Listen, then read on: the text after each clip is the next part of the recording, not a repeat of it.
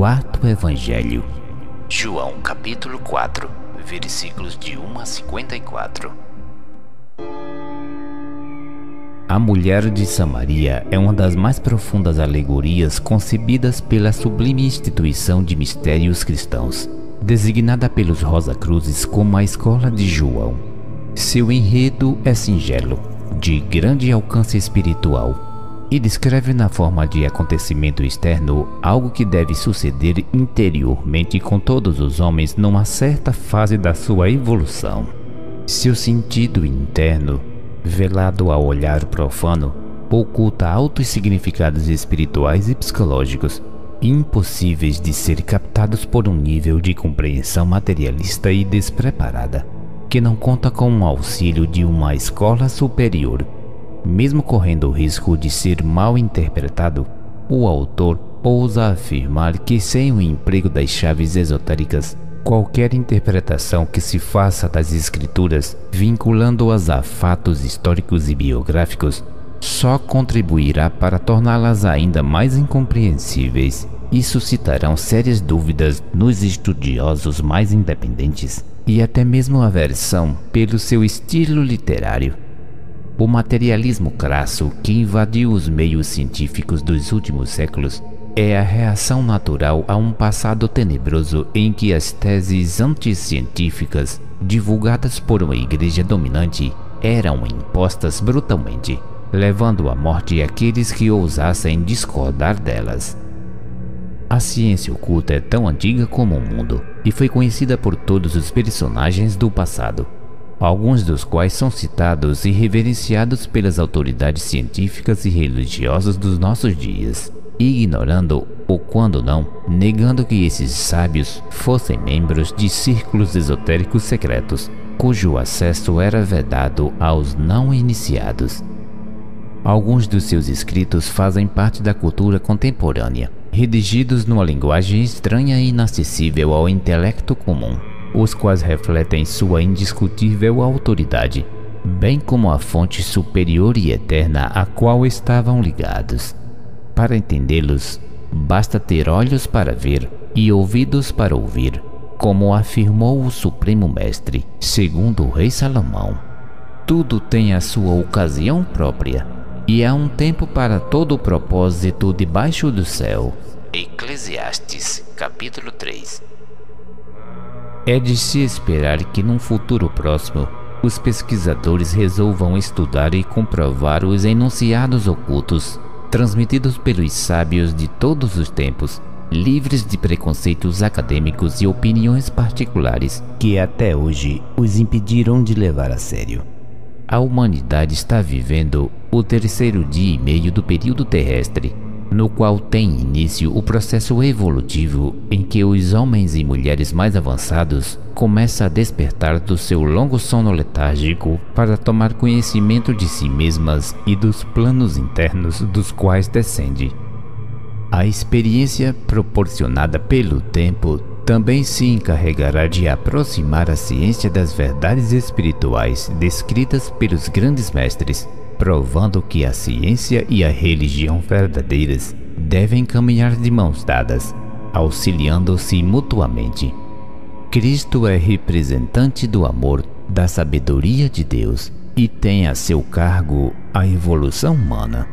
Semelhante a um gigantesco diapasão encerrado no interior da Terra, o líder da evolução terrestre fará vibrar no tempo oportuno o diapasão menor encerrado no interior do homem, afinado na mesma nota.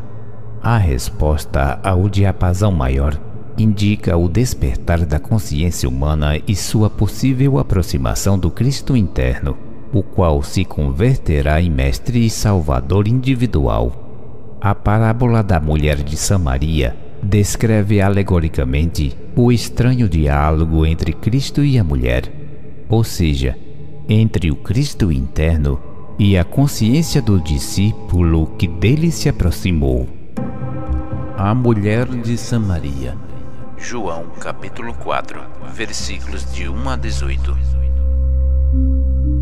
Quando, pois, o Senhor veio a saber que os fariseus tinham ouvido dizer que ele, Jesus, fazia e batizava mais discípulos que João, se bem que Jesus mesmo não batizava, e sim os seus discípulos. Deixou a Judéia, retirando-se outra vez para Galiléia, e era-lhe necessário atravessar a província de Samaria. Chegou, pois, a uma cidade samaritana, chamada Sicar, perto das terras que Jacó dera a seu filho José. Estava ali a fonte de Jacó. Cansado da viagem, assentara-se Jesus junto à fonte, por volta da hora sexta. Nisto veio uma mulher samaritana tirar água. Disse-lhe Jesus: Dá-me de beber, pois seus discípulos tinham ido à cidade para comprar alimentos. Então lhe disse a mulher samaritana: Como sendo tu judeu, pedes de beber a mim, que sou mulher samaritana? Porque os judeus não se dão com os samaritanos. Replicou-lhe Jesus: Se conheceras o dom de Deus e quem é o que te pede, dai-me de beber, tu lhe pedirias, e ele te daria água viva. Respondeu-lhe ela: Senhor, tu não tens com que tirar, e o poço é fundo. Onde, pois, tem água viva? És tu, porventura, maior do que o nosso pai Jacó, que nos deu o poço, do qual ele mesmo bebeu, e bem assim seus filhos e seu gado? Afirmou-lhe Jesus: Quem beber desta água tornará a ter sede. Aquele, porém, que beber da água que eu lhe der, nunca mais terá sede para sempre. Pelo contrário, a água que eu lhe der será nele uma fonte a jorrar para a vida eterna. Disse a mulher: Senhor, dai-me dessa água para que eu não mais tenha sede, nem precise vir aqui buscá-la. Acudiu-lhe Jesus: Vai, chama teu marido e vem cá. Ao que lhe respondeu a mulher: Não tenho marido. Replicou-lhe Jesus: Bem disseste, não tenho marido, porque cinco maridos já tiveste, e esse que agora tens não é teu marido. Isso disseste com verdade. Palavras-chave: Samaria, a mulher e a fonte de Jacó, o dom de Deus, a água viva os cinco maridos. Samaria. A tradução literal dessa palavra é Monte de Atalaia. Não é apenas o nome de uma região geográfica, mas um símbolo esotérico espiritual que encobre uma realidade oculta. A província de Samaria havia sido colonizada por pagãos e por essa razão era desprezada pelos judeus. Jesus, por duas vezes, atravessou a Samaria. Felipe ali pregou o cristianismo que Pedro e João foram confirmar. Os samaritanos são descendentes dos colonos oriundos da Babilônia, que o rei Sargão levara para as cidades de Samaria, a fim de substituir os israelitas deportados para Calaque. Resultou mal o sincronismo. Mais tarde, na volta do cativeiro, os samaritanos não se cansaram de se opor aos judeus. Esse povo tinha em grande consideração o Pentateuco, Torá, os cinco primeiros livros da Babilônia, atribuídos a Moisés. Acreditavam num Deus único, que não permitia imagens suas. Tinham Moisés por profeta de Deus e honravam a santidade da lei que se gabavam de observar melhor do que os judeus guardavam o sábado as grandes festas, a Páscoa em particular e a circuncisão. Na verdade, mesmo admitindo o essencial na fé e nas práticas do judaísmo, não souberam apreciar o desenvolvimento dado à lei religiosa pelos profetas e escribas. Vespasiano destruiu a cidade em 70 a.C., mas ela foi construída com o nome de Flávia Neópolis, Nápoles. Essa breve dissertação histórica sobre Samaria seria de relativa importância para o estudante de esoterismo se não levasse em consideração o sentido literal do seu nome, Monte de Atalaia, que significa vigia, guarda, sentinela e também o ponto mais alto de uma serra, onde é possível espreitar algo que pode ou deverá suceder. No simbolismo esotérico cristão, o monte tem vários significados, e um deles diz respeito à parte mais alta e nobre do corpo, a cabeça, que serve de base de atuação da consciência através da mente, pois é nela que o homem se sente realmente vivo ou consciente. sendo que todas as funções orgânicas têm por objetivo exclusivo sustentar e manter viva a cabeça ou sede da consciência. Para os discípulos que seguem a orientação de uma escola superior, esse é o lugar sagrado, no qual deverão entrar em contato com seu próprio espírito ou Cristo interno, desde que estejam devidamente preparados para alcançar esse nível superior de consciência em si mesmos.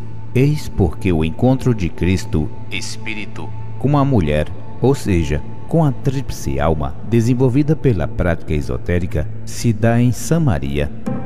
A mulher e a fonte de Jacó.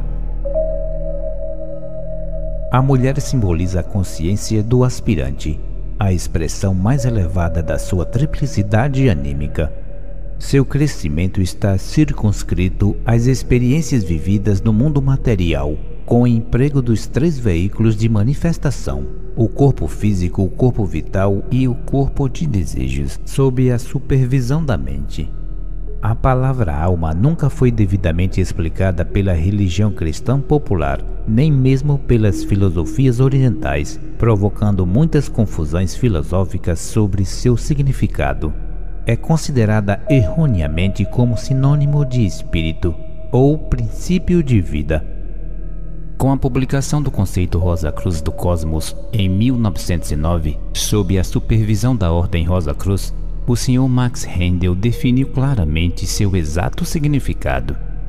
A palavra alma do latim, anima, significa capacidades utilizáveis, manifestadas em maior ou menor extensão por cada ser humano como consciência, inteligência, sentimentos, discernimento, observação, raciocínio, lógica, sensibilidade, habilidades manuais, artísticas, científicas. A alma é o extrato das experiências vividas em cada vida terrestre, assimiladas pelo espírito. Jacó é considerado como o pai do povo hebreu, constituído pelas doze tribos de Israel, ou seja, da humanidade como um todo, não apenas do povo judeu. A ele é atribuído o poço do qual ele mesmo bebeu e ligou a nação por ele fundada. Essa lenda descrita pela Bíblia é uma alegoria, e o poço ou fonte que leva o seu nome simboliza os conhecimentos adquiridos pela humanidade até o presente, através das impressões captadas pelos sentidos físicos e refletidas na mente concreta que tornam possíveis o desenvolvimento individual como também do mundo material. Em seu diálogo com a samaritana, Cristo afirma claramente que aqueles que bebem da água dessa fonte, ou seja, desse manancial físico de conhecimentos sensoriais, voltarão a ter sede, uma vez que estes não podem satisfazer definitivamente, pois suas almas, até mesmo sem saberem, buscam de forma incessante uma explicação lógica e completa para os mistérios do mundo e da própria existência. Os fatos estão demonstrando que, apesar dos esforços científicos, a verdade parece ocultar-se dos investigadores. Na proporção que o homem adquire maiores conhecimentos físicos e inventa instrumentos sofisticados, as lacunas mentais se tornam cada vez mais intransponíveis provando que esse não é o caminho certo para chegar a uma compreensão completa e satisfatória. A explicação parcial dos efeitos materiais, apesar da constante mutação, não significa que os cientistas tenham chegado às causas que os projetaram no mundo fenomenal ou das aparências. A verdade não reside nos efeitos, mas sim nas causas que a trouxeram à existência. Um dia, os cientistas se convencerão de que o universo e suas formas que nele evoluem são de ordem mental e que as ideias que os engendraram foram concebidas por uma mente divina, não pelo acaso. O tempo se encarregará de revelar a verdade aos homens quando tiverem acesso a um nível mais elevado de consciência quando desenvolverem uma compreensão mais sutil e elevada, simbolizada pela água viva citada por Cristo. Esse é o aspecto ou nível do espírito que fala com a samaritana ou consciência, elevada a um nível superior independente dos sentidos. Jacó simboliza o espírito humano, o terceiro aspecto da trindade individual, que cresce com as experiências físicas. O aprisionamento do espírito ao corpo físico gerou a consciência relativa subordinada aos sentidos, embora essa conquista tenha causado a perda da percepção dos planos espirituais, descrita no Gênesis sob a forma de uma queda. A identificação com o mundo das formas e com o próprio corpo transformou o homem num ser materialista, que chegou ao extremo de considerar-se um animal racional sem qualquer vínculo divino. É claro que esse acontecimento estava previsto pelos Elohim, hierarquias criadoras, sendo lógico supor que seu trabalho junto aos homens inclui o seu retorno consciente aos planos espirituais a seu devido tempo.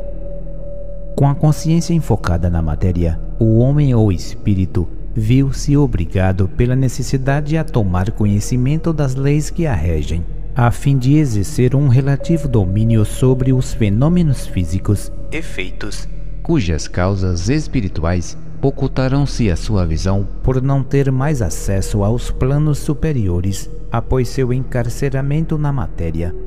Para suprir as necessidades materiais, Jacó, espírito humano, cavou um poço alegórico, cujas águas simbolizam os conhecimentos materiais derivados de suas inúmeras experiências e que, de alguma forma, está ajudando a promover o desenvolvimento do mundo físico e a expansão da própria consciência.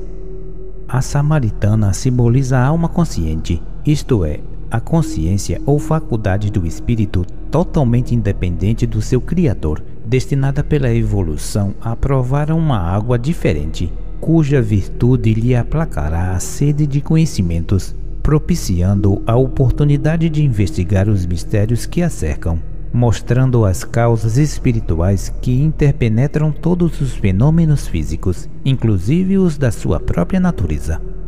Voltamos a repetir que Jacó não foi um indivíduo do passado, mas um símbolo que há de ser examinado sob dois aspectos diferentes, o macrocósmico e o microcósmico. No sentido macrocósmico, personifica o Sol a base espiritual sobre a qual se apoia a Trindade Divina, Criadora e Diretora do Sistema Solar, a qual pertencem a humanidade de todos os planetas.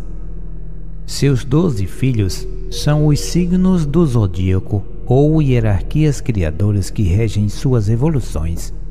No plano microcósmico ou individual, simboliza o espírito humano, o sol interior de cada homem cuja evolução e veículos de manifestação estão intimamente ligados a essas doze forças estelares, regentes dos doze tipos psicológicos que evoluem sobre a Terra. Daí a importância da ciência da astrologia na vida prática das pessoas. O gado mencionado no diálogo com a samaritana diz respeito à natureza inferior ou animalesca do homem terrestre, condicionado pelas impressões materiais, pela cultura intelectual, educação familiar e religiosa, cuja razão está fortemente conectada com as emoções negativas do corpo de desejos simboliza também os elementos psíquicos negativos trazidos à existência pelo poder criador do pensamento sem a direção do seu eu superior. O que vem a ser esta água especial, denominada por Cristo como água viva, e que poria fim à necessidade de ir buscá-la na fonte de Jacó. O dom de Deus O encontro de Cristo com a samaritana se dá numa determinada fase da evolução do homem. É a resposta ou reação a uma prática efetiva, consciente e persistente, derivada da orientação de uma escola superior. Convém deixar claro que essa água viva ou miraculosa, prometida por Cristo, encontra-se no interior de todos os homens Portanto, é inútil procurá-la externamente ou pagar um preço por ela. Todos os bens verdadeiramente eternos e imutáveis que um homem poderá receber serão sempre frutos de ações especializadas que geram o merecimento. A frase proferida por Cristo à mulher alma consciente: Se conhecerás o dom de Deus e quem é o que te pede, dai-me de beber, tu lhe pedirias e ele te daria água viva. É uma mensagem do Cristo interno do homem, procurando chamar a atenção da sua criatura para um conhecimento superior, simbolizado pela água viva que diz possuir. O dom de Deus, citado pela passagem, não é algo que se dá a uns e se nega a outros não é um privilégio adquirido no exterior pelo fato de alguém pertencer a uma religião ou uma escola filosófica. O dom de Deus se estabelece por meio do merecimento, ou seja, pelo estudo prático e obediência às leis de Deus e da natureza. Não há outro caminho. A água viva. Em comentários anteriores, foi feita alusão ao significado esotérico dos poços e cisternas, cujas águas simbolizam a verdade ou uma base de conhecimentos ocultos que podem ser superiores ou inferiores, de conformidade com a qualidade da água que a cisterna encerra. A Bíblia faz menção a um poço cuja boca encontra-se encerrada por uma pedra. Essa alegoria indica que a água viva ou verdade contida em seu interior não é acessível ao homem materialista de mentalidade relativa ou intelectual, subordinado exclusivamente às aparências físicas ou à letra dos ensinos superiores. A pedra, além de outros significados, é o símbolo do conhecimento intelectual.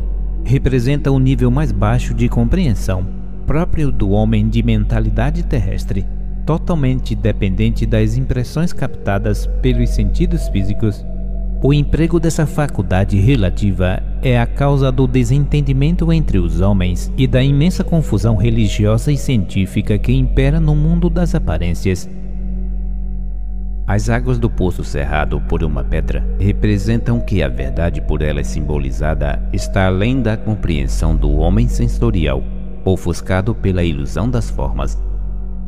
A compreensão de que ele dispõe, voltada exclusivamente para o lado exterior da existência, não lhe permite captar a realidade espiritual oculta em cada aparência ou fenômeno.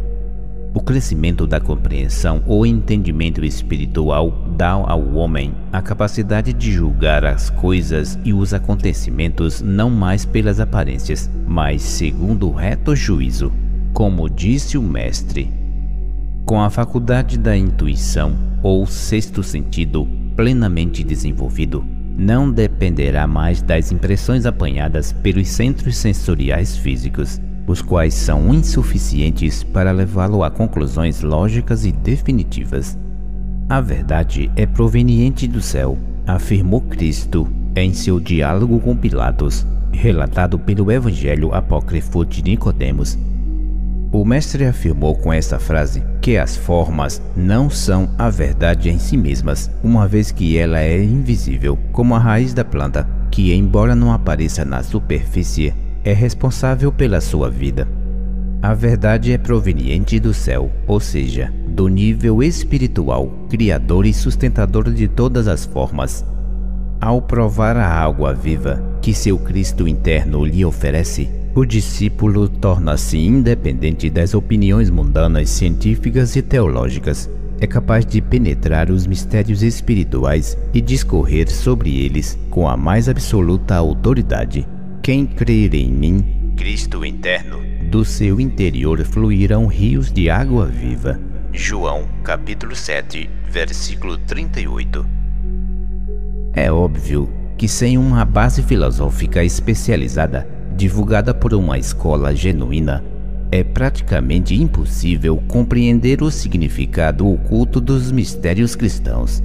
O principal objetivo de uma instituição dessa ordem é levar o estudante à meditação profunda para que se convença de que a fonte de Jacó, ou seja, os conhecimentos mundanos e intelectuais, jamais lhe abrirão as portas da sua própria alma, e menos ainda dos mundos espirituais.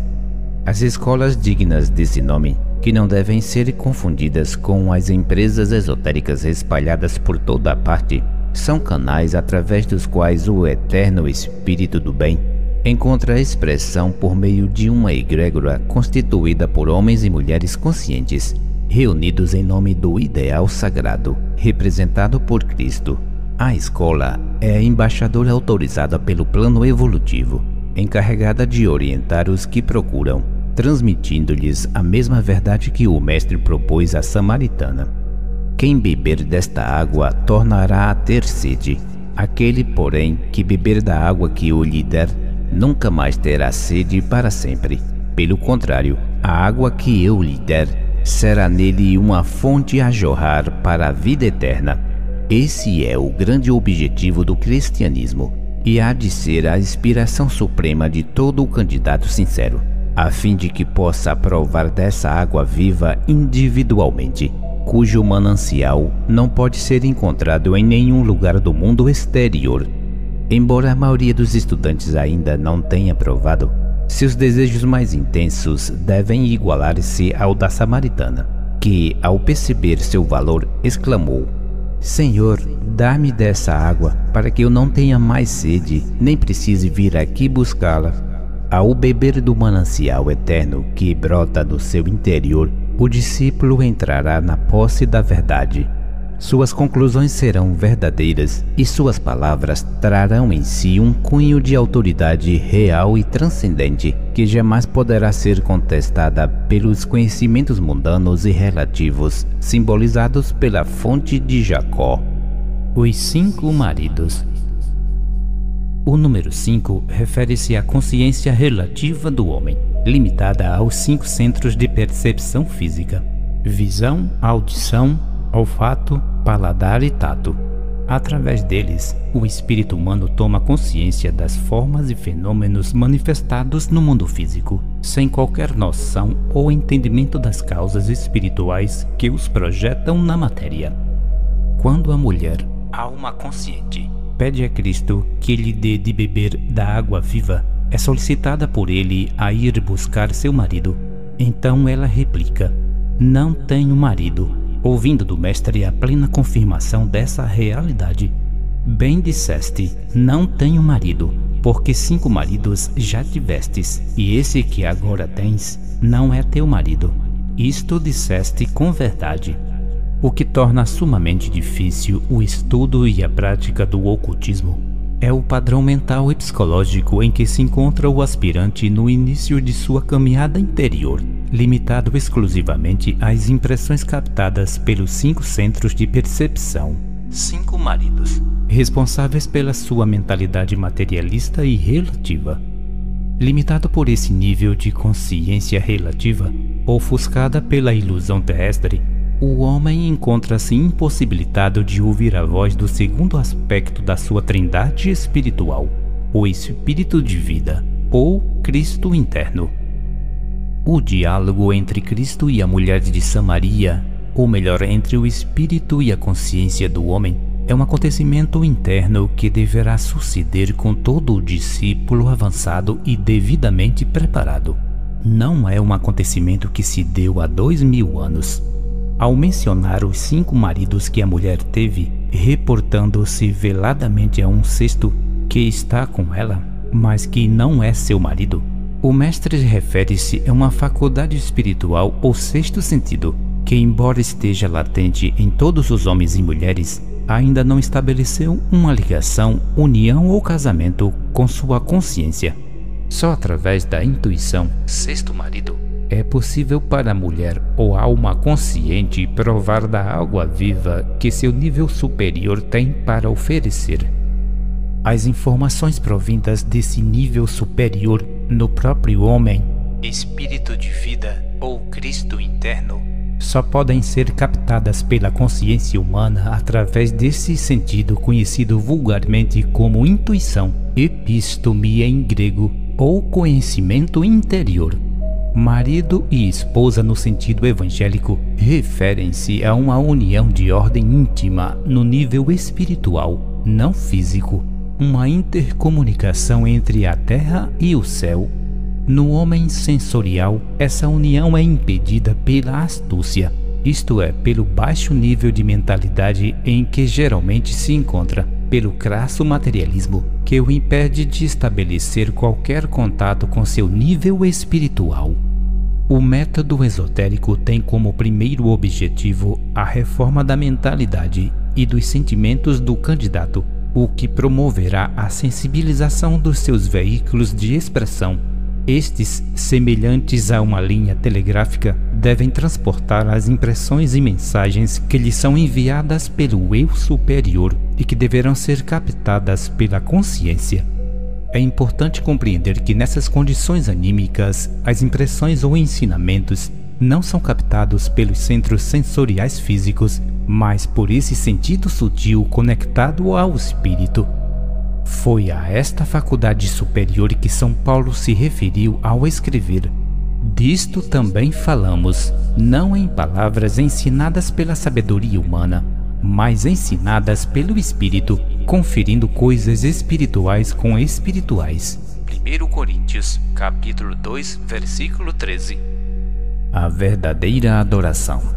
João, capítulo 4, versículos 19 a 30. Senhor, disse a mulher: Vejo que tu és profeta. Nossos pais adoravam nesse monte.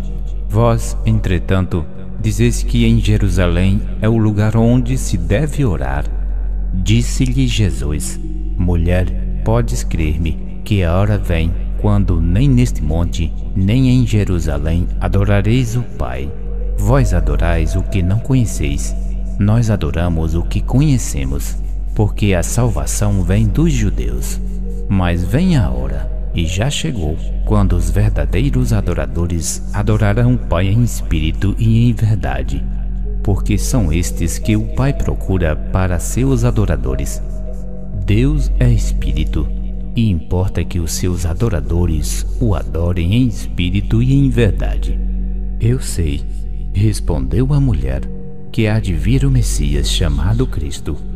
Quando ele vier, nos anunciará todas as coisas. Eu o sou, eu que falo contigo.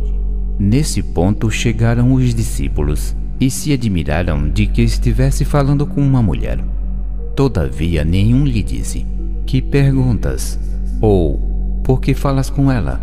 Quanto a mulher deixou seu cântaro, foi para a cidade e disse àqueles homens: Vinde comigo e vede um homem que me disse tudo quanto tenho feito. Será este porventura o Cristo?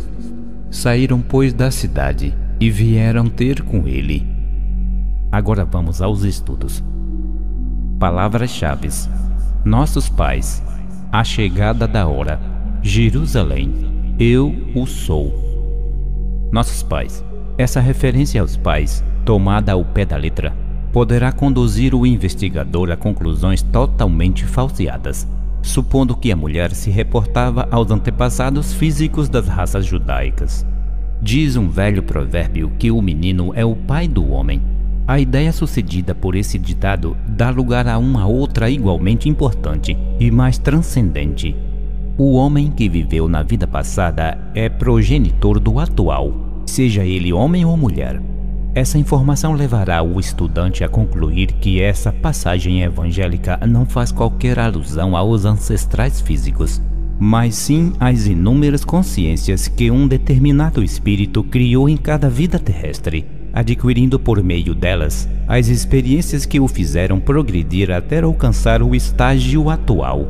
Essas são efetivamente os verdadeiros ancestrais do homem em sua carreira evolutiva. Na atual fase do desenvolvimento anímico, os seres humanos raramente têm acesso às vidas passadas e às inúmeras personalidades criadas pelo espírito. Esse lado da sua existência está praticamente fora do seu campo consciente, sendo que a atual é a síntese de todas as experiências vividas por cada uma delas. Um exemplo tirado da vida diária talvez facilite a compreensão deste ponto por meio da aplicação da lei da analogia. Um adulto talvez não se recorde dos exercícios praticados no curso primário, quando estava praticando a ler e escrever. Contudo, hoje ele é senhor dessas capacidades, não tendo o menor interesse nem necessidade de voltar à cartilha. Todavia, É forçoso reconhecer que sem essa primeira base jamais chegaria à universidade. Ao entrar na iniciação, o homem toma conhecimento direto do processo involutivo, que, iniciado no período de Saturno, estendeu-se até a terceira evolução e meia do período terrestre.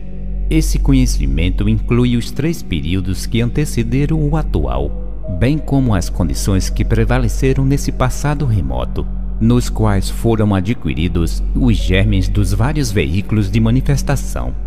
O fato dessas aquisições terem sido adquiridos inconscientemente no passado, a evolução lhe confere o direito de vir a conhecê-las, e a iniciação é o meio legítimo que leva o aspirante a tomar conhecimento da sua trajetória passada. A chegada da hora. Essas palavras de Cristo revelam a existência de uma lei invariável a qual decreta que todos os homens deverão voltar-se um dia para a realidade de Deus em seu próprio interior. Esse acontecimento só será possível numa condição subordinada ao tempo, ou seja, quando o espírito se encontra na posse de um corpo físico. O maior engano do homem sensorial é imaginar que Deus está enclausurado num templo ou uma determinada religião, considerada pelos seus adeptos como a única e verdadeira.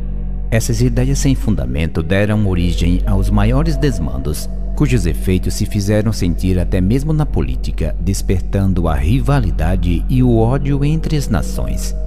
As famosas guerras santas, a Inquisição e as lutas que ainda persistem entre as várias facções religiosas são testemunhas eloquentes da cegueira dos guias religiosos, cuja ignorância pretendeu monopolizar Deus, sujeitando-o aos limites estreitos e irracionais de suas crenças. O maior exemplo dessa realidade infeliz é dado pelo povo judeu, que ainda nos dias atuais se considera um povo escolhido por Deus considerando os demais povos como gentios e indignos de se mesclarem com eles. Esse estado mental caótico de todo um povo dá origem a uma pergunta inevitável. Se os judeus são de fato o povo escolhido por Deus, por que não agem de acordo com ele? A entrada do Espírito de Cristo nas condições terrestres há dois mil anos assinalou a chegada dessa hora, ou desse tempo, em que os homens independentes de raça, credo ou cor devem unir em si e reconhecer em si como irmãos filhos de um mesmo Pai divino. Segundo os ensinos Rosa Cruzes, depois da vinda de Cristo, o caminho da iniciação está aberto para todos que nele pretendam ingressar, desde que estejam dispostos a fazer um esforço sério para desvencilhar-se da ilusão terrestre e do problema racial. Na atual época área, os mais avançados estão sendo atraídos pelas ideias esotéricas, não satisfazem mais com os ensinos dos guias religiosos e cientistas, fariseus e saduceus. Buscam explicações mais lógicas que justifiquem cientificamente os mistérios de Deus, do homem e do universo. É evidente, ao menos para os que estudam e investigam seriamente, que só o esoterismo cristão, e especialmente o rosacruciano, está em condições de dar explicações, uma vez que as duas grandes instituições cristãs do Ocidente, a católica e a protestante, não conseguiram até o presente dar qualquer esclarecimento que pudesse atender os anseios da alma humana. Dentro da lógica mais elementar, é absolutamente impossível esclarecer os mistérios espirituais quando os que discorrem sobre eles os desconhecem completamente. Diz o Mestre: Mulher, podes crer-me que a hora vem quando nem neste monte, nem em Jerusalém adorareis o Pai. Os Atos dos Apóstolos confirmam as palavras do Salvador, revelando que entenderam o significado desta frase de Cristo o Deus que fez o mundo e tudo que nele existe, sendo ele Senhor do céu e da terra, não habita em santuários feitos por mãos humanas. Atos, capítulo 16, versículo 24. Portanto, não será num lugar exterior, numa igreja ou numa montanha que Deus deverá ser adorado o lugar da adoração é no interior do próprio homem, não no Templo de Jerusalém no Vaticano ou qualquer outra igreja construída pelas mãos humanas. Se Deus é espírito, como afirma o quarto evangelho, Seus adoradores devem adorá-lo em espírito e verdade. Essa adoração deve dirigir-se primeiramente ao Deus interior, para o seu próprio espírito, que habita em cada homem, o qual lhe dará a capacidade de adorar o Deus universal que na atualidade está além da compreensão. O espírito é um poder abstrato, portanto, não necessita de templos externos para revelar-se ao homem.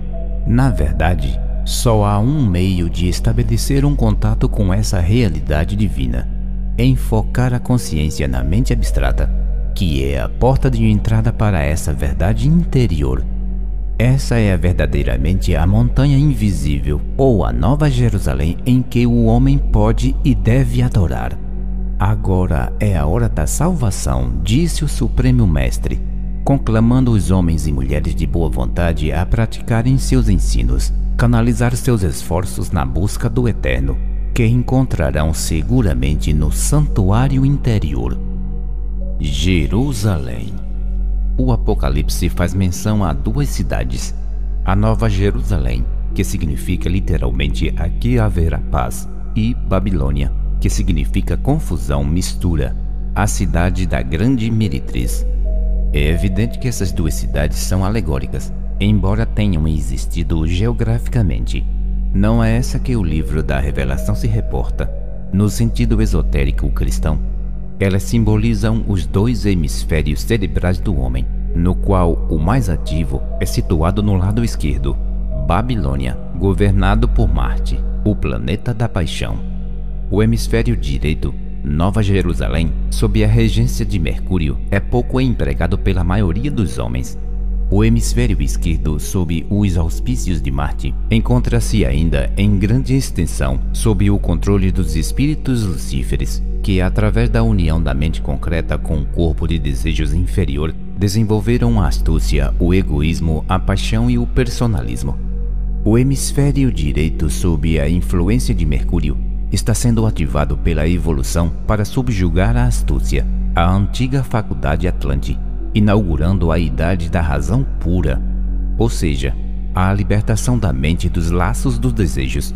Nos homens mais avançados, essa influência de Mercúrio encontra expressão através desse hemisfério cerebral, erguendo suas mentes acima das paixões e do egoísmo, conferindo-lhes o poder de discernimento que os fará dirigir suas ações por meio do raciocínio e juízo reto.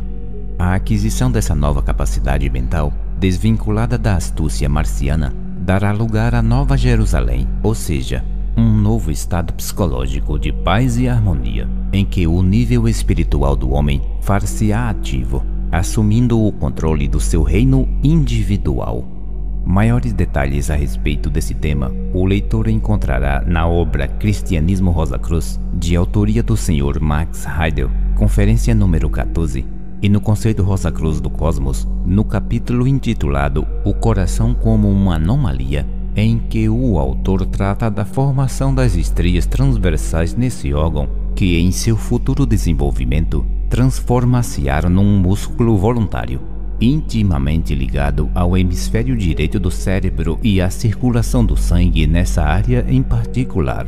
Com essa elucidação, o estudante adquire novos enfoques mentais que permitirão entender esse misterioso diálogo entre Cristo e a mulher. Alma consciente. Nas entrelinhas dessa passagem, é possível captar a ideia de que não se trata de uma cidade geográfica, mas sim um estado de alma superior inteiramente desvinculado dos sentidos físicos da mente concreta e do corpo de desejos inferior. O hemisfério direito do cérebro etérico, ou Nova Jerusalém, está conectado à mente abstrata e às forças superiores de atração do corpo de desejos. Seguindo essa mesma linha de investigação, é possível compreender o sentido esotérico das oitavas planetárias e quais as razões que levaram os sábios do passado a considerar o planeta Netuno a oitava superior de Mercúrio e o planeta Urano a oitava superior de Vênus. A investigação dos temas espirituais começa com um raciocínio atribuído a Mercúrio, o planeta da inteligência, da razão e da lógica. Com a aplicação prática dos ensinos, a compreensão intelectual própria deste planeta é transcendida e transformada em entendimento espiritual sob os auspícios de Netuno, sua oitava superior. O mesmo sucede com o amor regido por Vênus, limitado à família, nação, círculo social, o qual, sob a influência de Urano, deverá estender-se a todos os seres sem exceções. Eu o sou. Voltamos a repetir, por ser de suma importância, que a conversação entre Cristo e a mulher, alma consciente, não deve ser considerada como um acontecimento exterior, assim como o diálogo entre duas pessoas que tratam de um assunto qualquer. Essa passagem refere-se a algo mais profundo e transcendente, que se processa no interior do estudante mais sensibilizado, cujo preparo anímico o coloca em condições de dialogar com seu Cristo interno representado pelo verbo ser na primeira pessoa do singular, eu o sou, citado como referência nas Escrituras. A concentração mental indicada pelos Rosa Cruzes como um dos primeiros e mais importantes exercícios para chegar ao conhecimento direto, além de educar a mente, colocando-a sob o domínio da vontade do aspirante, pode levá-lo a estabelecer o contato com seu Cristo interno, ou eu superior, muitas vezes sem perceber. Quando realizada devidamente, essa prática isola o aspirante do mundo exterior, já que seu principal objetivo é bloquear os sentidos de percepção que o correlacionam com o mundo físico, a fim de que as impressões materiais não entrem em seu centro de consciência, impedindo toda e qualquer manifestação de ordem espiritual. Que o estudante reflita bem sobre esse estado psicológico para não cometer o lamentável engano de confundi-lo com o sonambulismo ou mediunidade, cujas características são o adormecimento ou ausência de consciência. Nunca se repetirá suficientemente que o genuíno esoterismo cristão não aprova absolutamente qualquer prática que elimine a consciência e a razão do estudante, exigindo em todos os seus estudos e experimentações a presença indispensável dessas duas faculdades. A concentração mental sem a luz da consciência é impossível. Deverá ser enfocada sobre sua misteriosa natureza interior, depois de fechar hermeticamente os portais dos sentidos físicos. Alcançado esse estado de completa abstração do ambiente exterior, o praticante não só poderá entrar em contato com o mundo de desejos, como poderá dialogar com seu Cristo interno. É evidente que essa experiência não é fácil de ser alcançada. Ela se manifesta, geralmente, quando o estudante não está ansioso para vivê-la. Ela virá silenciosamente como um ladrão na noite, como afirma o Evangelho, desde que o praticante se encontre em condições psicológicas superiores para poder vivenciar esse excelso acontecimento. A mente foi o último veículo recebido das hierarquias espirituais, portanto, o menos trabalho e o difícil de ser submetido à vontade do praticante. No atual estado evolutivo, encontra-se quase totalmente voltado para o mundo das formas, sendo extremamente difícil inverter o seu foco e dirigi-lo para o próprio interior, ou seja, para o abstrato Todavia, não há nada que o homem não possa conseguir quando sua vontade é justa e confirmada por uma prática honesta, inteligente e persistente. Essa conversão de ordem interna é descrita numa passagem evangélica em que Cristo, ao encontrar-se com um cego que havia curado há algum tempo atrás, perguntou-lhe: Creis tu no Filho do Homem? Ele respondeu e disse: Quem é Senhor, para que eu nele creia? E Jesus lhe disse: Já o tens visto, e é o que falo contigo. João capítulo 9, versículos 35 a 37. A ceifa e os ceifeiros. João capítulo 4, versículos 31 a 38. Nesse interim, os discípulos lhe rogavam, dizendo: Mestre, come.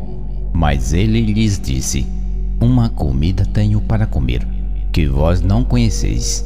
Dizia então os discípulos uns aos outros: Ter-lhe-ia porventura alguém trazido que comer?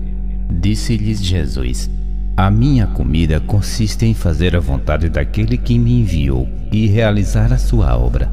Não dizeis vós que ainda há quatro meses até a ceifa? Eu, porém, vos digo: Erguei os vossos olhos e vede os campos, pois já branquejam para a ceifa. O cefeiro recebe desde já a recompensa e entesoura o seu fruto para a vida eterna. E desarte se alegra, tanto o semeador como o cefeiro, pois no caso é verdadeiro o ditado: um é o semeador e o outro é o cefeiro.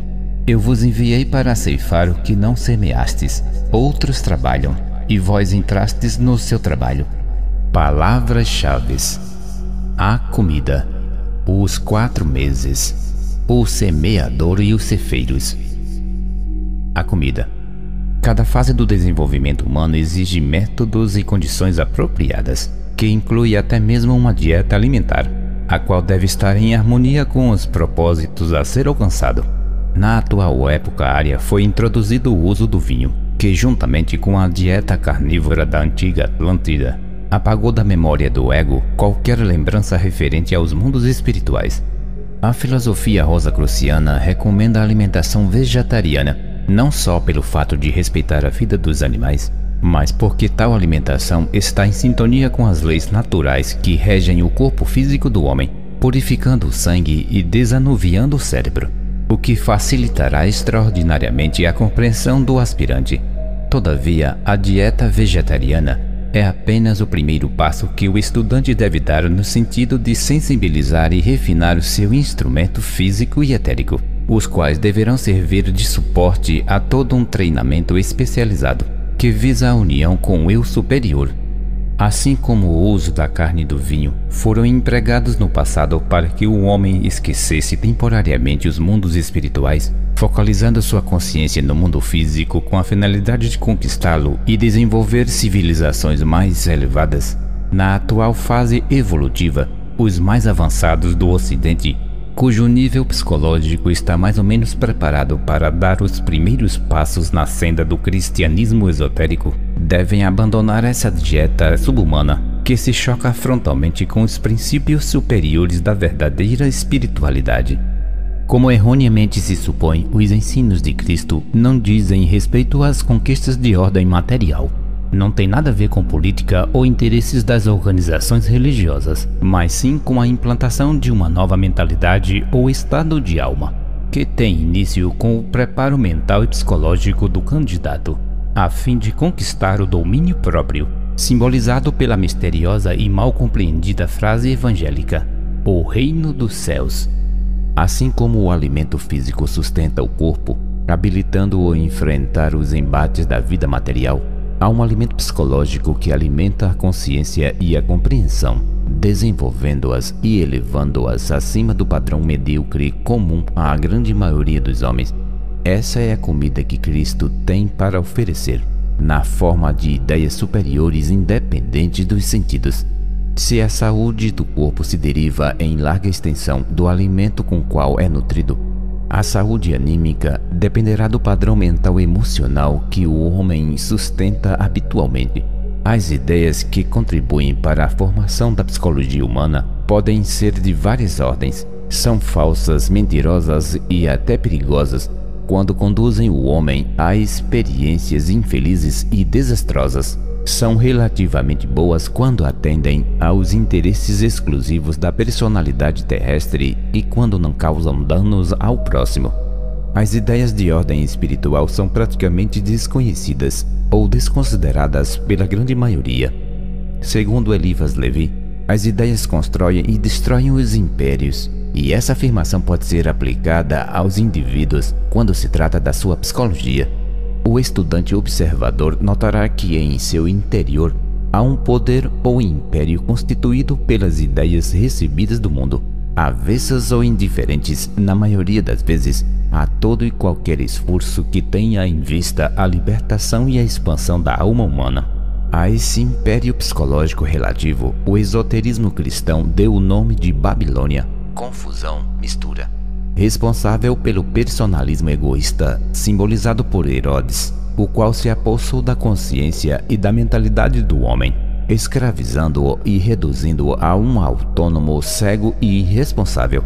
Ao constatar essa terrível realidade em si mesmo, os aspirantes não têm alternativa a não ser a destruição desse império perverso, substituindo-o por outro, cujas bases se apoiam em ideias nobres e altruístas, ou seja, verdadeiras, justas, honestas, sábias e eternas.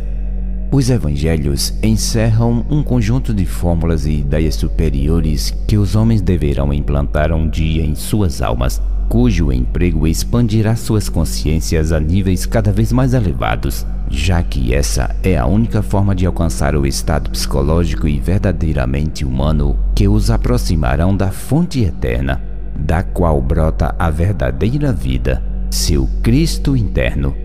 O homem comum e sensorial, dominado pelo materialismo terrestre, é um ser incompleto e fadado ao fracasso espiritual devido à baixa qualidade do alimento mental que nutre sua consciência. Pouco importa sua cultura, fortuna ou posição social, sem o alimento oferecido por Cristo, distribuído gratuitamente pelas verdadeiras escolas esotéricas, o homem jamais chegará ao conhecimento da verdade de si mesmo, permanecendo dentro do círculo restrito dos renascimentos sucessivos, limitado e escravizados aos prazeres e ilusões terrestres. Os quatro meses. Nesta passagem é mencionado o número 4, não como referência a períodos de 30 dias, mas sim aos quatro signos fixos do zodíaco: Touro, Escorpião, Leão e Aquários, símbolos dos quatro evangelhos e dos quatro tipos básicos em que se encontra dividida a humanidade.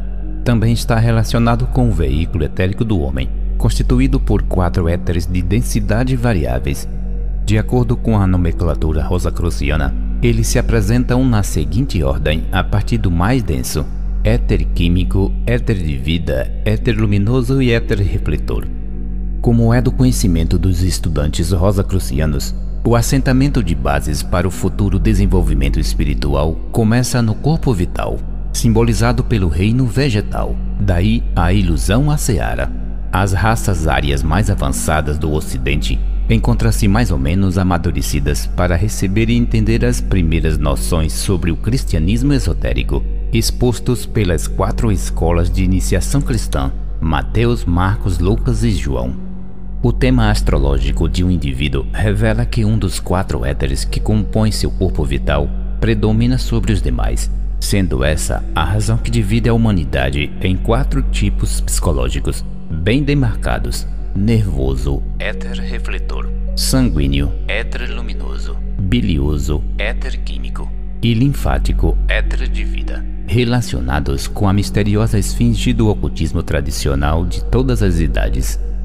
Para que a evolução pudesse ser acelerada, foi organizada a vinda de Cristo ao mundo físico, cujos ensinos são fórmulas especializadas capazes de libertar os homens das influências terrestres e materialistas, fortemente impressas no seu veículo etérico. O estudo aprofundado do esoterismo fará ver a qualquer estudante dedicado que o homem comum, sem os ensinos de uma escola esotérica, não passa de uma expressão comum dos quatro éteres programados pela mentalidade mundana. Desde a entrada do Salvador no centro da Terra, após a crucificação, sua influência atrai os homens mais evoluídos para a doutrina cristã, fazendo com que cada um dos grupos mencionados se sinta atraído pelo Evangelho, que corresponde a cada éter, desde que haja evidentemente suficiente evolução e interesse pelo próprio crescimento anímico. Erguer os olhos e ver os campos que branquejam para a ceifa é uma forma velada de chamar atenção para verdades mais elevadas, acima da pobre e limitada percepção material.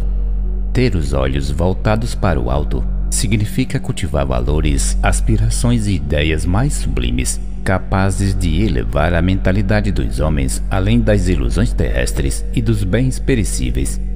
Os campos que branquejam para a ceifa se referem especialmente aos corpos etéricos de alguns indivíduos cuja aspirações superiores os aproxima da ciência oculta.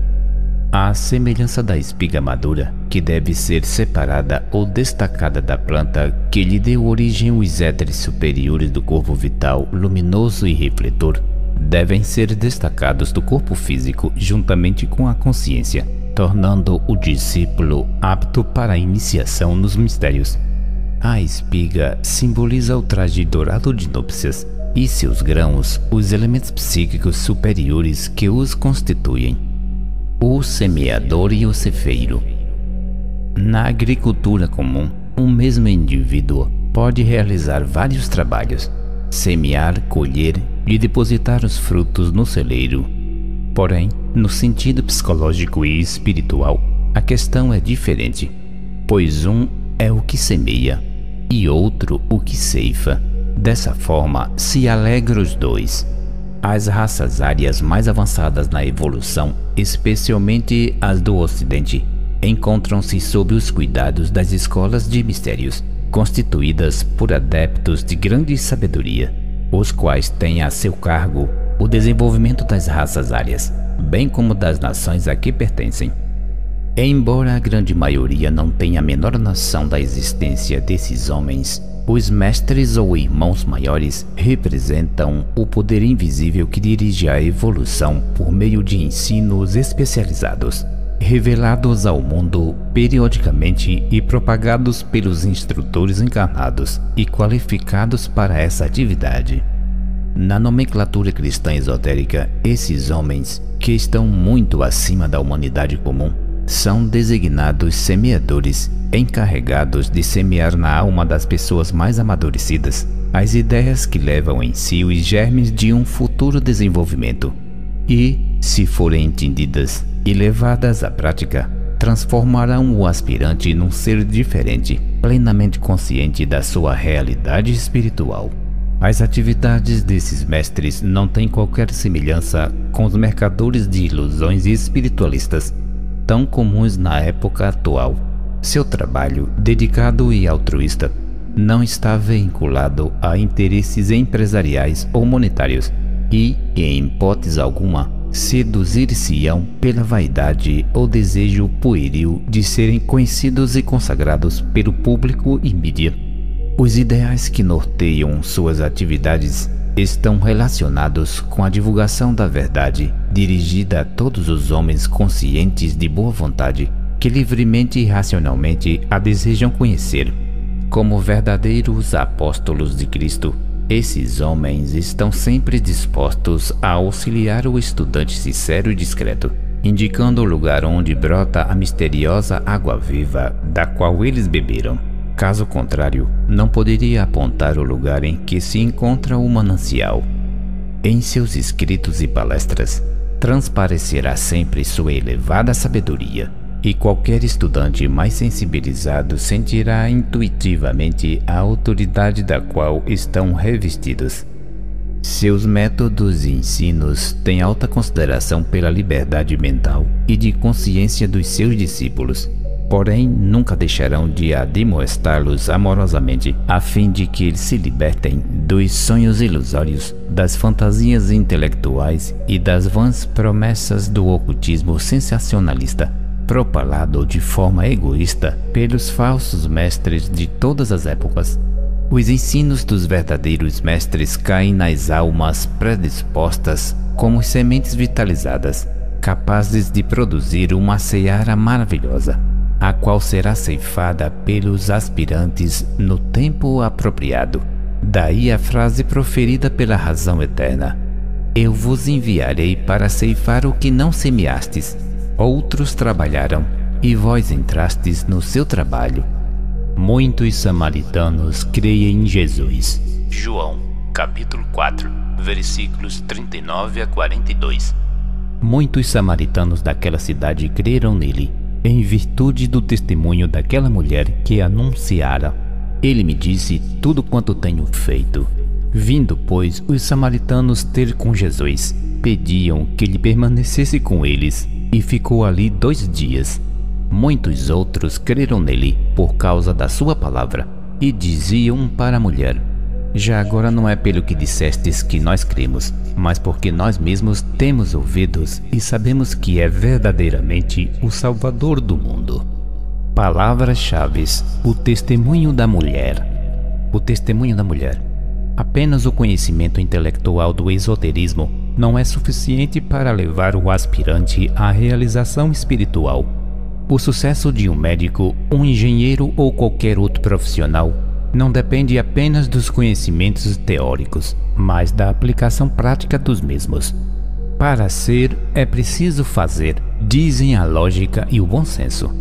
Da mesma forma que os excessos alimentares prejudicam o organismo e sobrecarregam o sangue de impurezas, causando sérias dificuldades à saúde, o mesmo pode suceder com os excessos de informações intelectuais, provocando no estudante curioso e ávido de conhecimentos sensacionalistas uma verdadeira congestão ou confusão mental criando em sua máquina psíquica um verdadeiro labirinto de ideias desencontradas, no qual não consegue sair. O trabalho intelectual deve culminar com a escolha da melhor diretriz filosófica, a fim de nortear seus pensamentos, sentimentos e ações. Para se definir por uma delas e seguir sua orientação, o aspirante deverá libertar-se das ideias pré-estabelecidas e caprichos pessoais pois só assim poderá compará-las e eleger a mais sutil e mais lógica. Apoiado na experiência de muitos anos e após ter examinado uma longa série de ensinos esotéricos, o autor pôde assegurar com a mais absoluta convicção de que, por mais que procurem os simpatizantes do esoterismo, não encontrarão uma base filosófica mais séria, racional, honesta e científica do que a alegada ao mundo ocidental pela Ordem Rosa Cruz. Seus princípios habilitarão os estudantes a avaliar o que se apresentou até hoje com o título de esoterismo, tornando aptos para escolher o melhor e destacar o entulho filosófico que compõem a maior parte dos ensinos ocultos, especialmente os da atualidade mal compreendidos e adulterados por essas pessoas não qualificadas. É importante nunca esquecer que essa seleção há de ser feita por meio da razão, não da emoção ou simpatia por algum ensino particular. Essa conclusão não deve comportar nenhum menosprezo aos ensinos do passado, mas apenas a constatação de que nenhum deles foi apresentado de forma tão completa e exata como a filosofia rosacruciana. O estudo deste quarto capítulo chama a atenção para uma frase que geralmente passa por despercebida ao leitor. Ela é citada por alguns samaritanos que ouviram o relato da mulher e, depois de terem entrado em contato direto com o Mestre, disseram a ela: Já agora não é pelo que disseste que nós cremos, mas porque nós mesmos temos ouvido e sabemos que este é verdadeiramente o Salvador do mundo. O objetivo do esoterismo cristão é estabelecer no aspirante novas capacidades inteiramente desconhecidas dos religiosos populares, que lhe conferirão o poder de examinar as coisas e acontecimentos não apenas pela evidência sensorial, mas também internamente, pelo ponto de vista espiritual. No início do trabalho de preparação, o aspirante se apoia na orientação proporcionada pelos mestres Porém, isso não é suficiente. Ele deverá almejar algo maior além de uma simples explicação oral. Deve aspirar pelo conhecimento intuitivo que vem do próprio interior e que só se fará possível com o emprego dos conhecimentos adquiridos. Antes de alcançar tão exaltado estado, o aspirante poderá confiar nas premissas esotéricas divulgadas pela escola através do seu instrutor. Entretanto, quando ele ouve a voz do seu Cristo interno, sabe a verdade. As dúvidas desaparecem e não necessitará mais do testemunho exterior, pois ele mesmo tem ouvido. Entendido. E não mais medirá nenhum esforço para que essa voz interior se torne a cada dia mais clara. Jesus volta a Galileia. João capítulo 4, versículos 43 a 45. Passado dois dias, partiu dali para Galileia, porque o mesmo Jesus testemunhou que um profeta não tem honras na sua própria terra. Assim, quando chegou na Galileia, os galileus o receberam, porque viram todas as coisas que ele fizera em Jerusalém, por ocasião da festa, a qual eles também tinham comparecido. Palavras-chave: O profeta sem honras. O profeta sem honras Esse título geralmente é conferido aos homens realizados espiritualmente, cujas capacidades permitem ver os acontecimentos futuros ainda não manifestados no mundo físico. O termo profeta também é empregado para designar os mestres da evolução, cujos ensinos profetizam a elevada condição psicológica que há de ser conquistada pelo discípulo quando compreende devidamente os ensinos e os pratica. A principal característica do profeta é sua excepcional faculdade de clarividência, a qual se manifesta de duas formas. A primeira é a visão superior que atravessa a opacidade da matéria, projetando-se nos planos internos, entrando em contato com os arquétipos mentais, que no futuro se manifestarão como acontecimentos, bons ou maus. A segunda, embora não seja tão exata como a primeira, apoia-se na observação de uma determinada linha de ação.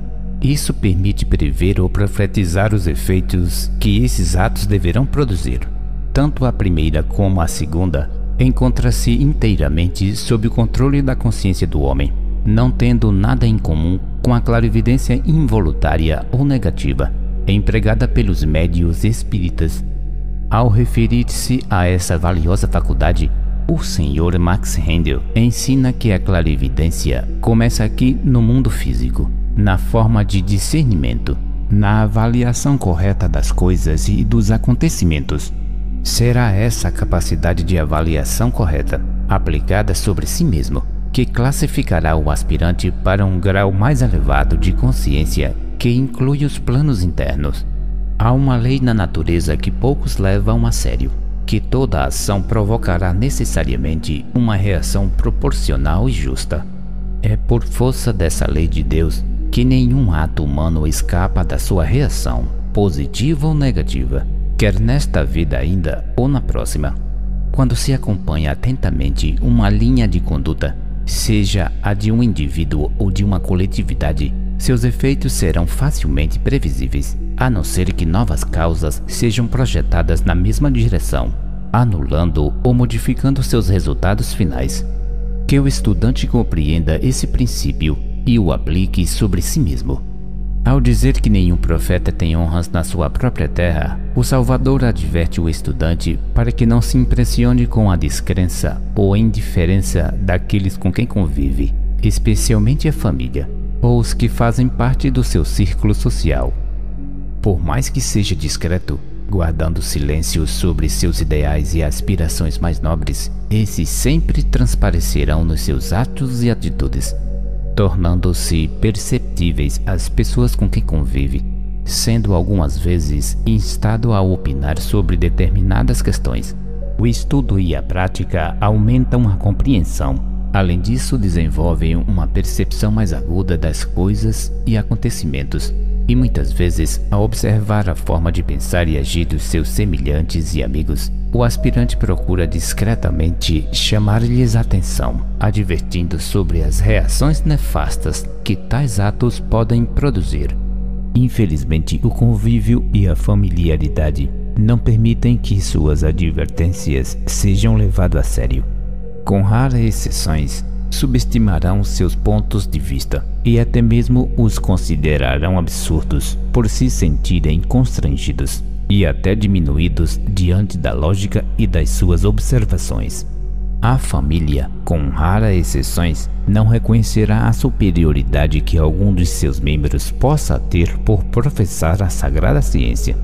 A família, como todas as correntes coletivas, não admitirá que alguém dentre eles pense e haja de forma diferente. Não admitem que haja uma visão mais penetrante e lógica do que as pessoas que a compõem. Se insistir, o que não deverá fazer nunca, será contestado com fria indiferença ou desconfiança, quando não com alguns gracejos tolos que traduzem o materialismo e a ignorância a respeito das coisas espirituais.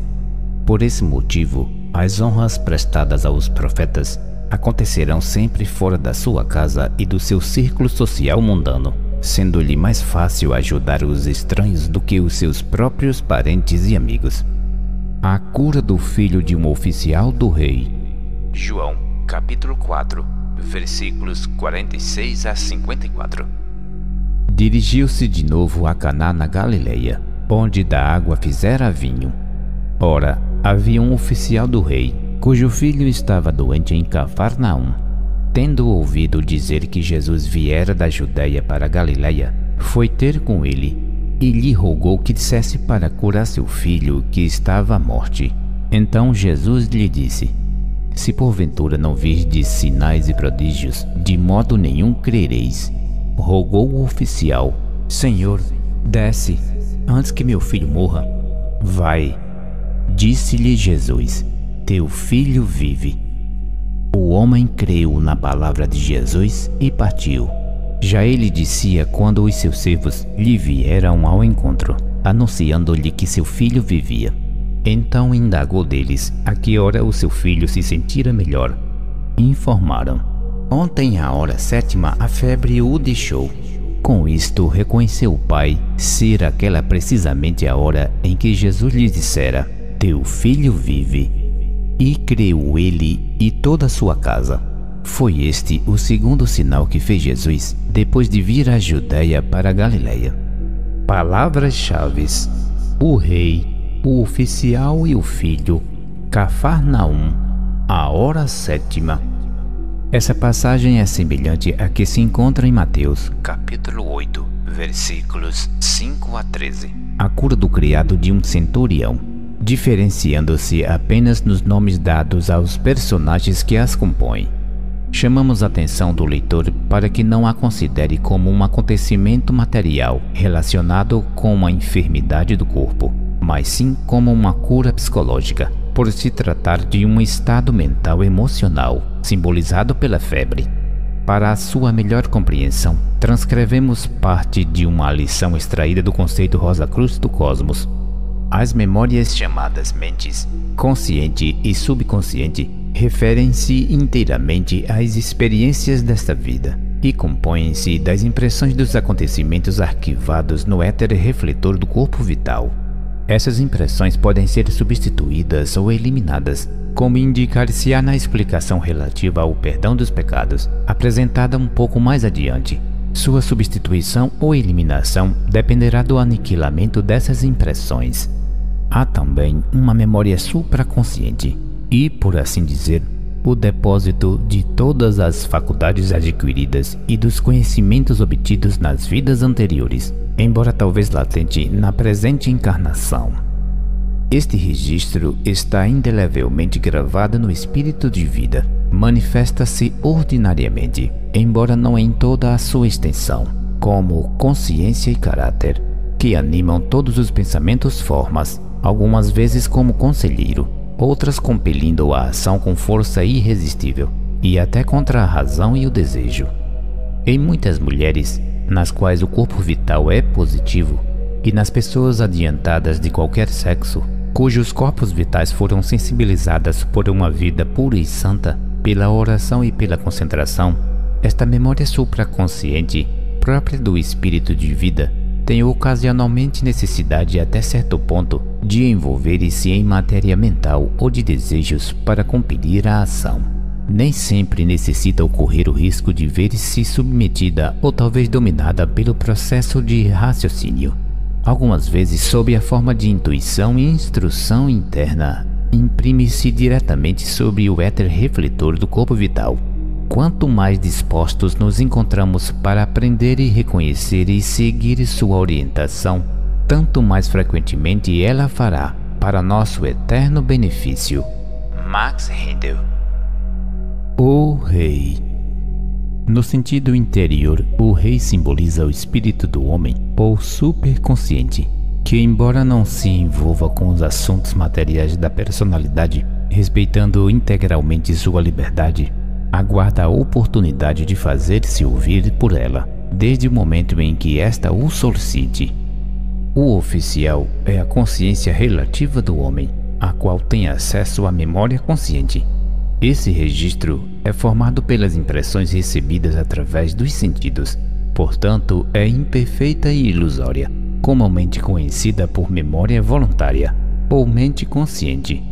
Quando o homem toma consciência da enfermidade psicológica ou febre, símbolo dos elementos psíquicos negativos constituídos pelos vícios, perversões, maus hábitos gravados em seu subconsciente, carregados com forças de repulsão do corpo de desejos. Seu único recurso é apelar para o nível superior, ou Cristo interno, a fim de que a cura possa ser restabelecida. Os ensinos de Cristo, interpretado à luz da filosofia rosacruciana, representam a panaceia universal apta para curar qualquer enfermidade psicológica. O oficial e o filho. A prática do esoterismo revelará ao aspirante que a aparente distância que separa sua consciência do espírito é devido ao condicionamento ou programação mundana registrada em seu éter refletor. Ele constitui sua memória ou subconsciente que pode ser de pouco ou de nenhum interesse para o eu superior. É geralmente composto por capacidades exclusivamente de ordem material, tais como habilidades profissionais, educação, cultura, aptidões artísticas e uma série de capacidades menores que o habilitam a funcionar no mundo dos sentidos, de acordo com seu grau de evolução.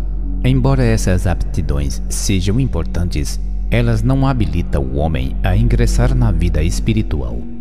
Se o homem fosse apenas um ser terrestre, limitado a uma única vida material, essas gravações não representariam nenhum problema maior. Acontece, porém, que ele é um ser espiritual e o desconhecimento da sua origem divina não o exime da responsabilidade contraída por agir apenas de forma material, como se o mundo físico fosse a única realidade a ser vivida. Há uma razão que mantém o homem afastado da sua realidade espiritual, a ponto de não receber dessa última o menor sinal ou manifestação. Mostrar aos interessados a razão que os mantém isolados desse nível superior ou espírito é o principal objetivo do verdadeiro cristianismo esotérico ou Rosa Cruz. Na realidade, o que sabe a maioria dos homens a respeito da vida espiritual? Nada. Absolutamente nada. Excetuando algumas informações incompletas e distorcidas recebidas das religiões populares ou algumas noções fornecidas pelo esoterismo e adquiridas de segunda mão, a maioria não tem conhecimento direto sobre o grande mistério espiritual que está encerrado em seu próprio interior. Que capacidades e virtudes o homem tem registrado em seu subconsciente éter refletor que possam ser empregadas pelo espírito em seu benefício?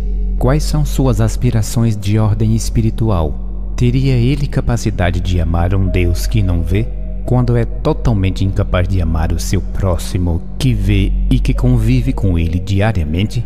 Na verdade, são poucas.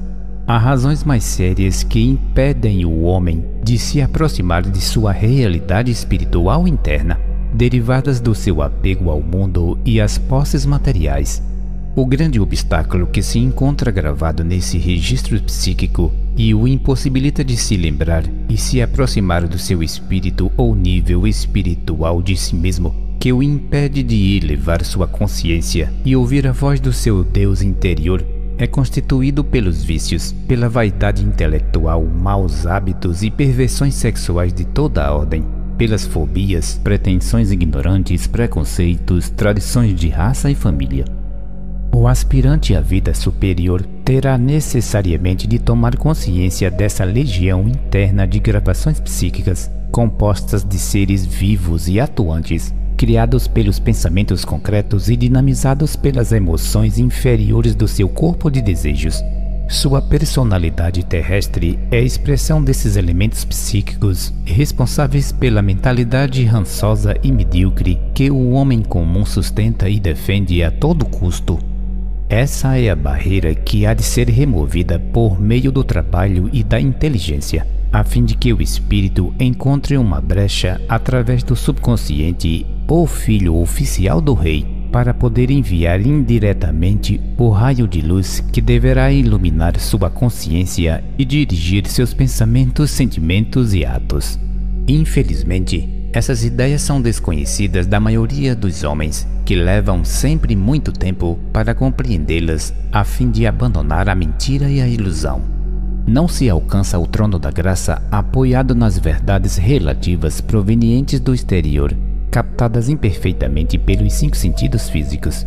Advertimos o leitor de que o único ensino digno de ser levado a sério é o que se baseia no conhecimento direto divulgado pelos mestres autorizados. Só estes, por terem sido iniciados nos mistérios, podem dar o testemunho da verdade. O conhecimento intelectual e mundano jamais pode fazê-lo, apesar de suas pretensões. Se o aspirante quiser entrar na posse do conhecimento direto, terá de estabelecer a saúde psíquica do seu subconsciente para que o Espírito de Deus possa manifestar-se através dele. Cristo é o símbolo do Espírito de vida, o Cristo interno do homem, a segunda pessoa ou aspecto da sua trindade particular.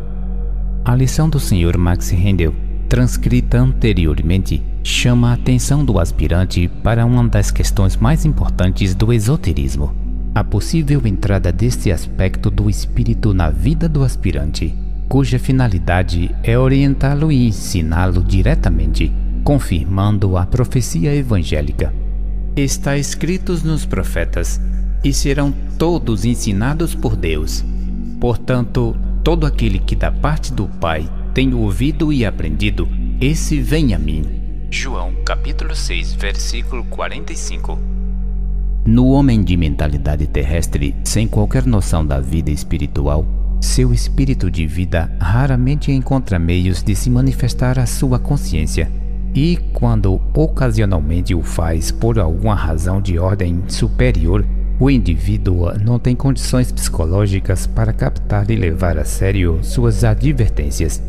O Cristo interno do homem está na posse da memória superconsciente onde se encontram registradas todas as experiências das vidas passadas, às quais as memórias consciente e subconsciente não têm acesso.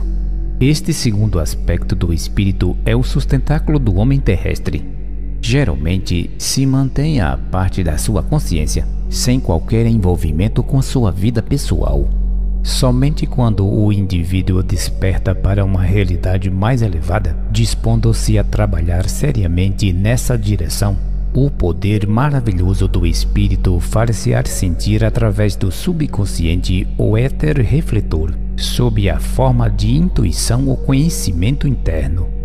Em condições normais, o espírito não pode de forma alguma violar o livre-arbítrio de sua criatura, consciência obrigando-o a agir numa determinada direção, em virtude de uma lei superior, a qual está subordinado inteiramente à lei da liberdade. A evolução humana seria comprometida seriamente se o homem não fosse deixado inteiramente livre para pensar e agir do modo que melhor lhe aprovesse. Por força dessa lei, o espírito não interfere nos assuntos ordinários da vida material do homem, deixando-o na mais absoluta liberdade para agir bem ou mal, esperando pacientemente que as experiências proporcionadas pela vida terrestre o aproxime da sua realidade espiritual. Cafarnaum O conhecimento de si mesmo é o grande mandamento do ocultismo. Sem ele, o homem está impossibilitado de tomar consciência da realidade psicológica que descrevemos. Não pode convencer que a bagagem gravada em seu subconsciente, com algumas exceções, não é de qualidade superior que permita ao espírito de vida ou Cristo interno atravessar as barreiras negativas. Da mesma forma que um raio do sol não pode manifestar-se quando uma nuvem impede sua passagem. A legião denunciada pelos evangelhos nada mais é do que a imensa massa de elementos psíquicos negativos que constitui a maior parte da personalidade humana, com a qual está totalmente identificado. O homem comum está encadeado e limitado por um nível mental emocional medíocre, incapaz de erguer-se acima dele, a não ser por meio do sofrimento e da desilusão.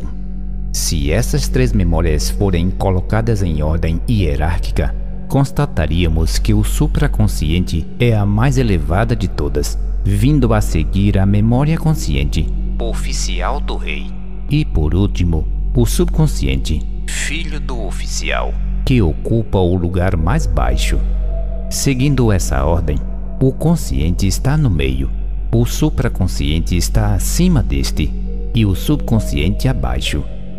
É significativa a expressão do oficial do rei ao dirigir-se a Cristo: Senhor, desce antes que meu filho morra.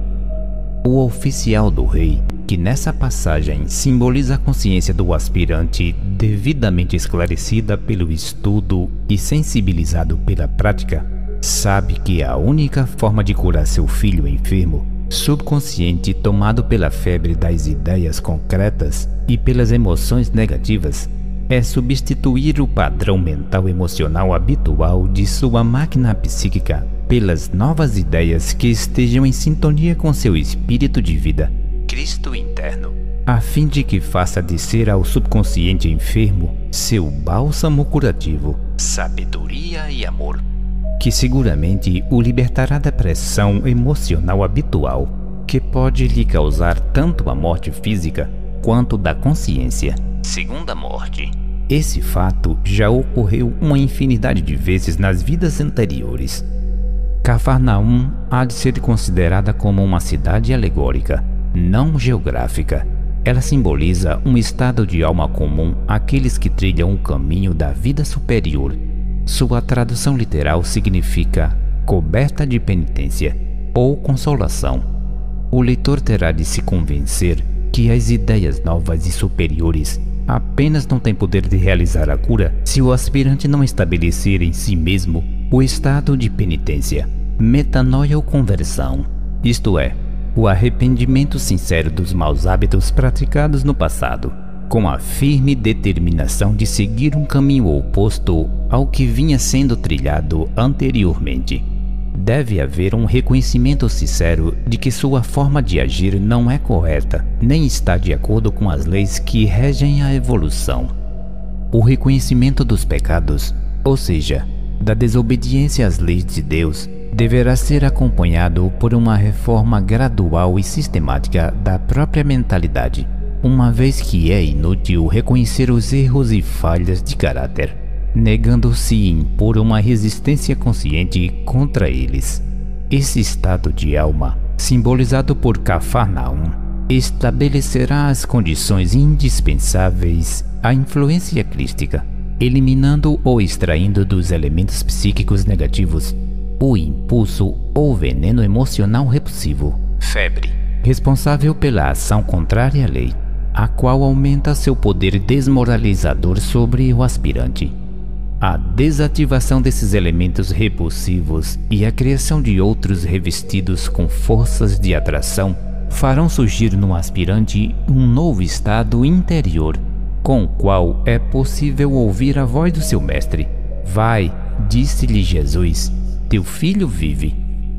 A criação de ideias justas e verdadeiras, gravadas no éter refletor, e dinamizadas pelos sentimentos superiores, estabelece a saúde psíquica do homem, transformando-o num ser efetivamente vivo, reintegrado à sua condição original de espírito e filho de Deus, herdeiro da vida eterna.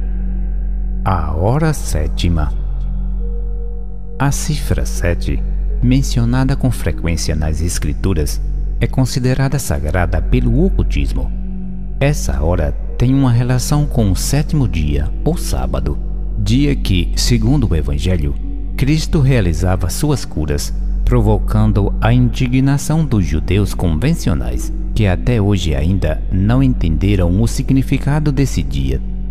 O sétimo dia da semana, ou sétima hora, tem um sentido psicológico relacionado com o tempo, já que a onda de vida humana que evolui na Terra bem como as que se encontram nos demais planetas do sistema solar, obedecem a um plano evolutivo que se projeta no tempo e no espaço. Portanto, todas as capacidades de ordem espiritual deverão dinamizar-se primeiramente no físico, sob os auspícios do tempo, quando o espírito está encarnado.